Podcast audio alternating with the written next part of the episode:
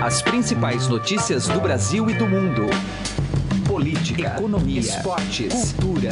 Informação com a credibilidade do maior jornal do país. Estadão Notícias. Olá, seja muito bem-vindo ao Estadão Notícias desta segunda-feira, 29 de maio de 2017. Eu sou Emanuel Bonfim e o programa de hoje volta a debater a situação da Cracolândia em São Paulo. Nós vamos ouvir o autor da reportagem especial publicada ontem no Estadão, Alexandre Risayazo. Ele passou uma semana na região central de São Paulo após aquela mega operação policial que desmontou a feira de drogas que havia ali no local. Com esta apuração, nosso repórter Risayazo percebeu que o respaldo policial, apesar de importante, não dá conta sozinho da amplitude e complexidade do problema. Ainda dentro deste assunto, a gente vai ouvir aqui nesta edição as opiniões do defensor público Rodrigo Lessa e da psiquiatra Ana Cecília Marques. Ela especificamente vai falar sobre a questão da internação compulsória. Esses e outros temas abrem nossa semana aqui do Estadão Notícias, que você pode tanto ouvir quanto assinar pelo seu Android ou iTunes faça lá a busca, assine, esteja todo dia com a gente aqui no Estadão Notícias e mande seu e-mail também no podcast@estadão.com, tanto para sugestões, pautas, opiniões, comentários, fique à vontade, podcast@estadão.com. Estadão Notícias.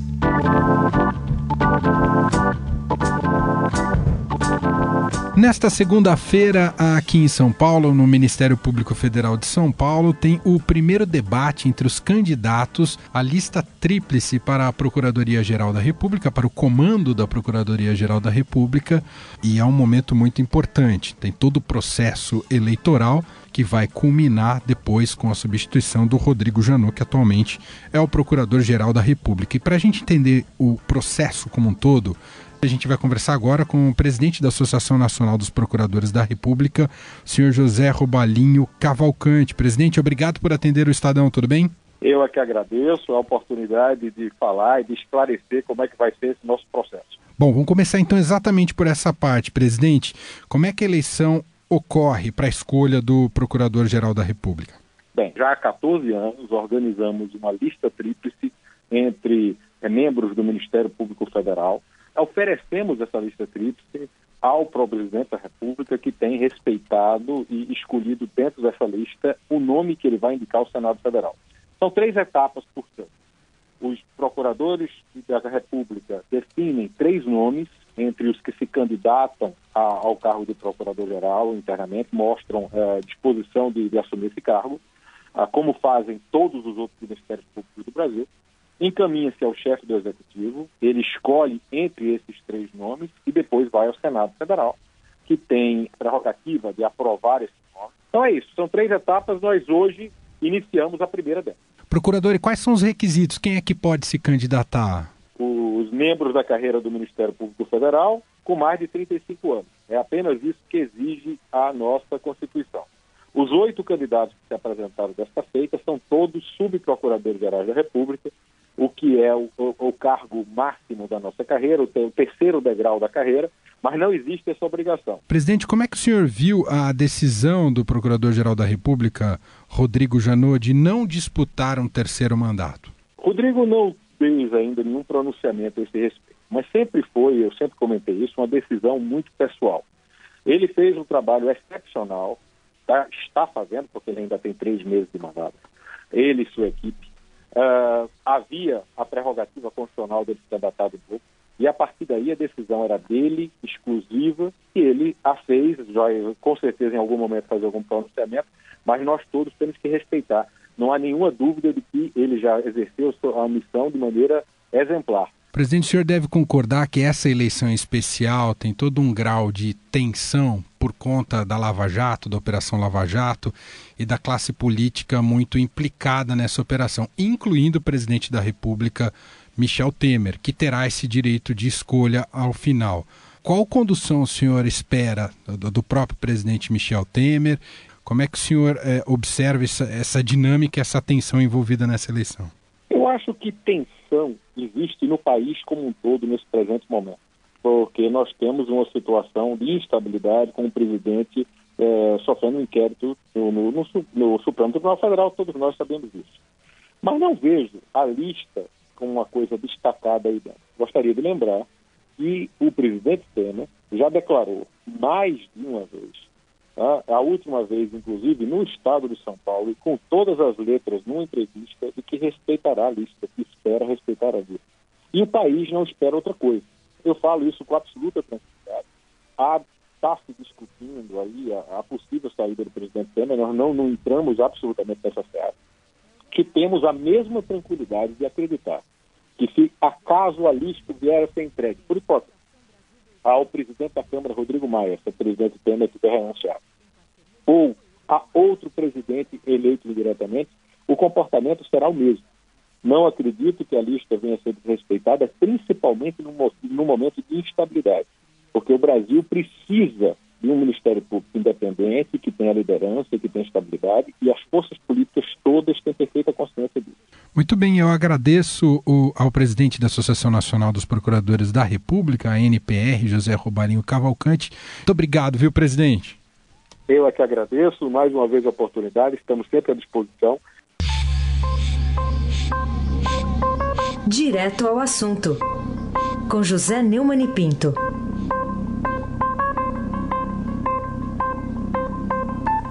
Ultimamente eu confesso não tenho concordado muito com o ministro Gilmar Mendes do Supremo Tribunal Federal, não. Por isso eu faço questão de registrar que ele tem o meu total apoio em duas providências que ele disse que ia tomar essa semana. A primeira é pregar a transferência do relator Luiz Edson Fachin para o plenário e não para a segunda turma do Supremo Tribunal Federal, aquela que julga os processos da Lava Jato dos que têm foro privilegiado, para decidir uma questão que hoje emociona o país. O país está todo muito preocupado com as denúncias sobre o presidente Temer, denúncias que ele não respondeu satisfatoriamente, aliás, confessou os crimes em dois pronunciamentos que fez para se defender, e principalmente porque os delatores premiados receberam prêmios exagerados, a liberdade, poder morar em Nova York, gozando a sua fortuna. A nação está toda perplexa com isso e o ministro Dilma Mendes tomou a posição certa. Em vez de ir para a segunda turma, é tomar uma decisão do Supremo. Ele disse que, e é verdade, que a decisão de penas de delatores premiados é do juiz e o juiz, no caso, é sim o plenário do Supremo. outra providência eu estou esperando para ver. Ele disse que vai rever o voto dele, que era contra a prisão em segunda instância de condenados em colegiado, ou seja, no, na, logo nos tribunais regionais, ele disse que vai rever. Estou pagando para ver. As duas medidas são muito boas. E a minha avó dizia que esmola grande, o cego desconfia. Eu não sou cego. Sou bastante míope, tenho hipermetropia, glaucoma, essas coisas. Mas eu também desconfio de esmola grande, mas estou muito feliz de saber que o ministro Gilmar Mendes está no bom caminho. José Neumann e Pinto, direto ao assunto. Estadão Notícias. Metrópole. E agora no Estadão Notícias nós estamos recebendo aqui para um bate-papo o repórter do Metrópole aqui do Estadão, Alexandre Rissayasso, para falarmos sobre Cracolândia. Ontem o Estadão publicou um especial sobre o assunto e o tema vem sendo discutido bastante até por conta das ações do poder público. Alexandre, muito obrigado aqui pela presença no Estadão Notícias. Olá, Emanuel. Isaíaso, vamos, uh, vamos começar pelo mais recente, né? Eu acho que e é um, um, tema bastante polêmico, né? A decisão, a justiça dando, digamos, ganho ao que a prefeitura queria, né? Uma, uma, intenção da prefeitura em como lidar com esse, com esse usuário de crack. Como é que se observou essa, essa, essa primeira avaliação da justiça com relação ao pedido da prefeitura? Olha, Emanuel, antes dessa operação que ocorreu por parte da polícia na Cracolândia, eu era contra essa medida né, de internação compulsória por várias razões aí que são discutidas aí por integrantes de movimentos ligados aos direitos humanos. Mas na semana passada, eu e o fotógrafo Alex Silva, nós ficamos na Cracolândia, na, na Praça Princesa Isabel, durante uma semana. E nesse período nós conversamos com dezenas de usuários a conclusão que eu chego depois dessas dezenas de conversas, né, é que o caminho inicial para você tratar de um usuário, eu acho que o caminho é sim a internação compulsória. Porque um usuário, mesmo quando ele não está usando a droga, isso eu falo porque eu vi, eu acompanhei, ele não pensa em outra coisa senão usar de novo. Ele pensa em usar crack 24 horas por dia. Mesmo ele estando dois ou três dias sem usar, ele não para de pensar em crack. Se tiver que roubar a mãe dele, ele vai roubar. Se tiver que tomar alguma atitude mais drástica, ele, ele, ele vai tomar. E depois dessa percepção toda né, que nós tivemos, eu, eu, eu e o Alex, eu chego à conclusão que a internação compulsória, com vias de deixar o usuário é, limpo, entre aspas, né, sem o efeito da droga, sem aquela fissura tão forte, eu acho que depois que ele passa por isso, eu acho que aí sim ele fica em condições de falar sobre o que ele quer para a vida dele, né? Antes eu acho extremamente, extremamente difícil e digo até impossível. Isaías, passava uma impressão, por ser uma feira aberta de droga, né, que todo mundo tinha acesso, via no meio da rua, passava uma impressão que a ação policial poderia ser fácil e rápida, que bastava, bastaria ir lá prender os traficantes que em tese acabava o comércio. Por que, que é tão difícil? Por que, que aparenta ser fácil, mas no fundo é tão difícil? Olha, a gente apurou, né, que o PCC se instalou na Cracolândia em 2013.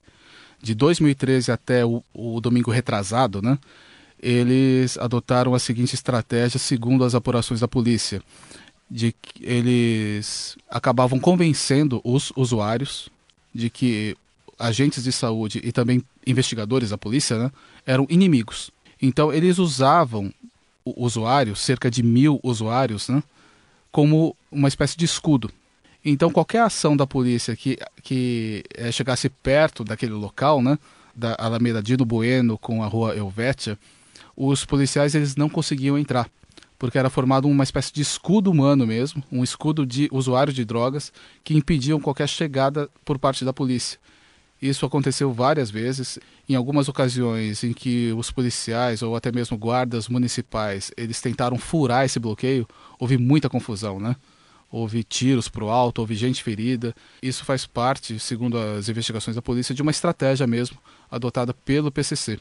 Então, aquela operação que ocorreu no último dia 21 de maio, ela foi montada em cima dessa estratégia desses bandidos, né? Então, foi de fato necessário a, a, o uso né, de mais de 900 policiais para invadir aquela área, encontrar drogas e até prender alguns suspeitos. Né? E Rissaelso, pela sua apuração, a, o poder público, e quando eu digo prefeitura e governo estadual, eles têm um projeto sério, médio, longo prazo relacionado a isso. Estão batendo cabeça, estão uh, ah, justamente enfrentando obstáculos que outras gestões já enfrentaram, ou não souberam dimensionar o tamanho do problema. O que, que você pode dizer nessa relação do poder público a lidar com um, um problemão desse? Olha, nessa semana que nós estivemos lá, Emanuel, nós vimos centenas de policiais ocupando de fato essa região mais crítica da Cracolândia e também o entorno. No entorno, cerca de 500 usuários meio que ocuparam aquela praça Princesa Isabel. Mas mesmo assim eles ficaram cercados pela polícia. Mas só que um, uma vez cercados, uma vez juntos, enfim, eles ficam bastante inacessíveis, entre aspas, para falar com agentes de saúde. Isso a gente percebeu. Então, é, vendo de longe, longe não, de perto na verdade, né? Eu não vi, eu não notei nenhum tipo de estratégia por parte da administração pública, né? De se chegar até esse, esse usuário. Não há meios. O que acontece é que muitos assistentes sociais abordam esses usuários no entorno da praça. Mas na praça em si, onde há uma concentração grande de usuários, eles não conseguem chegar há sim uma sensação de bagunça, entre aspas. Né? As coisas podem ter sido até bem montadas, bem planejadas, mas só que na hora de executar, a coisa está falhando. Essa é a nossa sensação, né? Muito legal esse Alexandre Risayasso, jornalista aqui do Estadão, do Caderno Metrópole, repercutindo com a gente aqui no podcast um pouco mais desse trabalho, trabalho de imersão, né? Ficaram vários dias na Cracolândia. Vale acessar o estadão.com.br que tem um material bastante farto sobre este assunto, com análise, com reportagem, com personagens.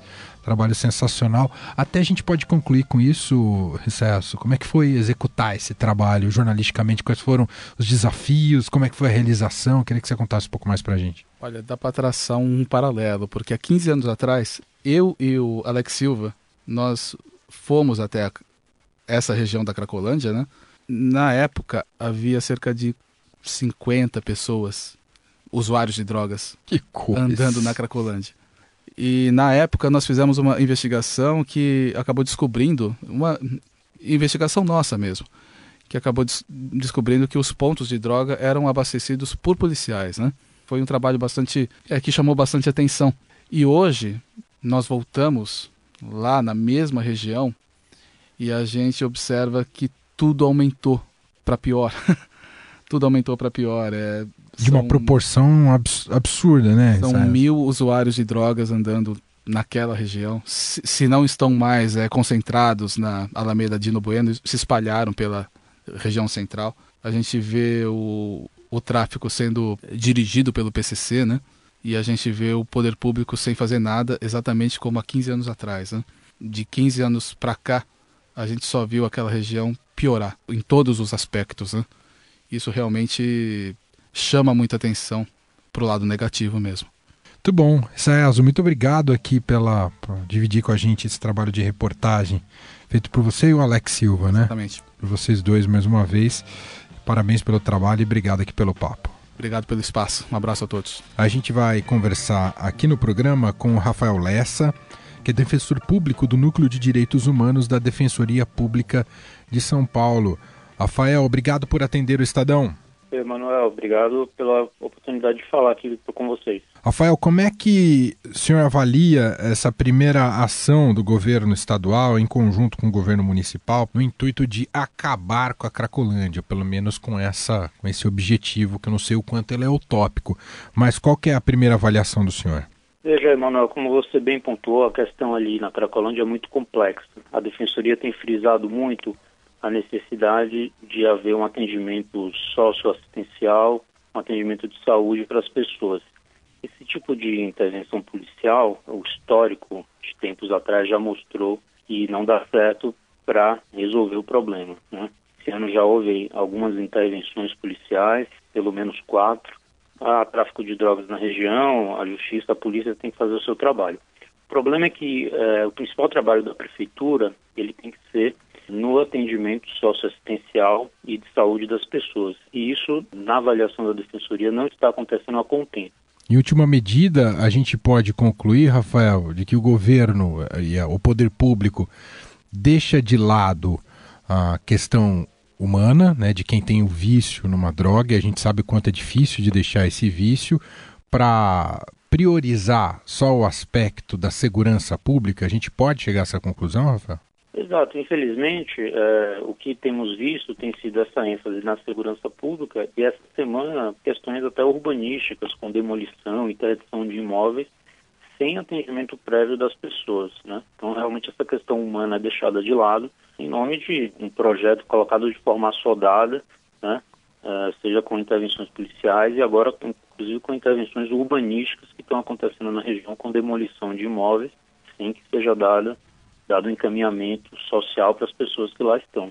Rafael, de que maneira a Defensoria Pública a, atende a esse público? A Defensoria mantém um programa de atendimento a pessoas em situação de rua, ele funciona na rua Boa Vista 150, ele é um, um atendimento portas abertas para essa população e projeto da Prefeitura, agora antigo Braços Abertos, né? É, mas a tenda que agora funciona, que ainda está em funcionamento ali, ele sempre tem um, fluxo de encaminhamento de pessoas lá para o nosso atendimento. Demandas jurídicas diversas que aparecem, desde pendências criminais até problemas é, de família, cíveis, que aquelas pessoas apresentem. Né? Então a Defensoria faz esse atendimento. Muito bem, ouvimos aqui no Estadão Rafael Lessa, defensor público do Núcleo de Direitos Humanos da Defensoria Pública de São Paulo dividindo com a gente um pouco mais da sua experiência e dessa situação muito difícil, muito complexa da Cracolândia. Rafael, muito obrigado aqui pela entrevista. Eu que agradeço, Emanuel. Um abraço. Ainda se aprofundando mais sobre este assunto, a gente vai ouvir agora a coordenadora do Conselho Consultivo da Associação Brasileira de Estudos do Álcool e Outras Drogas. Ela afirma que a internação compulsória não funciona para todos os dependentes. Ana Cecília Marques é entrevistada por Gustavo Lopes. Bom, doutora, funciona essa internação compulsória ou não, ou não funciona? Bom, é, os diversos tratamentos servem para diversos indivíduos. Então, para alguns indivíduos, a internação compulsória é recomendada e funciona. Quem são esses indivíduos? Aqueles que a doença da dependência de álcool, crack e outras drogas deteriorou o indivíduo, ele já perdeu todos os vínculos, ele sequer tem moradia, não tem como trabalhar, não tem como se organizar socialmente e muito menos a capacidade de se proteger. Então, nesse momento, com risco para a própria vida, ou mesmo colocando outras pessoas em risco pelo seu grau de deterioração, o Estado deve assumir o cuidado desse paciente. E aí a internação compulsória é feita e é efetiva, sim. Muito se fala em relação à ação que deve ser tomada na Cracolândia, né? Muita gente acha que é ação policial, retirar, mas aí a gente tem o problema que outras mini Cracolândias vão se formando pela cidade. Tem muita gente que acha que não, que é só com atendimento à saúde, com assistência social, é que vai se resolvendo o problema. Existe uma fórmula mágica, doutora, para se resolver isso? Não, não existe uma fórmula mágica, não, soluções parciais não resolvem o problema, mas nós temos uma política de drogas, se devidamente implementada, lógico, um capítulo especial da política de drogas, que é a Cracolândia, que sem a menor dúvida deve mudar o cenário. O que não é, é mais é possível que a gente veja são essas medidas parciais. Então, eu vou só tratar ou eu vou só controlar o tráfico. Isso realmente não funciona e isso está escrito na política de drogas. Então, o Brasil tem uma política é, é que é lei desde 2006 e está na hora de fazer a política funcionar com todas as medidas que ela contém e que são eficazes. Agora, em relação, voltando um pouco ao assunto da internação compulsória, né? Ali você tem vários indivíduos de vários tipos, como até a senhora é, ressaltou, né? Você tem a pessoa que está há muitos anos dependente daquela droga, talvez já não tenha nem mais é, a, a, sua psique ali em ordem para poder resolver o que quer ou o que não quer da sua vida, né? E você tem, obviamente, pessoas que, que começaram no, no, no vício agora. É, implantar uma política de internação compulsória para todo mundo, né, doutora? Eu, eu acho que você mesmo especificou casos opostos. Aquele que acabou de chegar na Cracolândia, que muito provavelmente também acabou de deixar a sua família, né, que está no início do, da doença, né, uma doença que sim, sem a menor dúvida, já mostra sinais que é grave, porque ele está buscando a rua, está deixando a família, mas que obviamente o tratamento pode ser discutido com ele, ele pode ser motivado a mudar esse caminho, voltar para a família, a família se responsabilizar junto com ele pelo tratamento e o tratamento seguir um curso eh, de gravidade moderada, digamos assim. É, muito diferente daquele que se deteriorou né, e que aí, sem a menor dúvida, todas as medidas de proteção devem ser é, instituídas. Não é possível que a gente acredite que o indivíduo vai conseguir trabalhar se ele não tratar. E também não é possível que a gente acredite que ele vai conseguir tratar se ele mora na rua ao lado de uma barraca que vende todos os tipos de drogas. Então, isso parece até óbvio, né, que a gente precisa dessa integração de todas as políticas e aí sim a gente consegue mudar o cenário. De uma hora para outra, de jeito nenhum. Nós conversamos com a coordenadora do Conselho Consultivo da Associação Brasileira de Estudos do Álcool e Outras Drogas, a doutora Ana Cecília Marques. Doutora, mais uma vez, muito obrigado pela atenção com o Estadão. As ordens, Gustavo. O Estadão Notícias desta segunda-feira vai ficando por aqui. Contou com a apresentação minha, Emanuel Bonfim, produção de Gustavo Lopes e montagem de Nelson Volter. O diretor de jornalismo do Grupo Estado é João Fábio Caminoto. De segunda a sexta-feira, uma nova edição deste podcast é publicada. Saiba mais no blog Estadão Podcasts. Convido você também a avaliar nosso podcast, tanto no iTunes quanto no Android. E mandar seu comentário, sugestão, opinião para o e-mail podcast.estadão.com. Um abraço, boa semana e até mais. Estadão Notícias.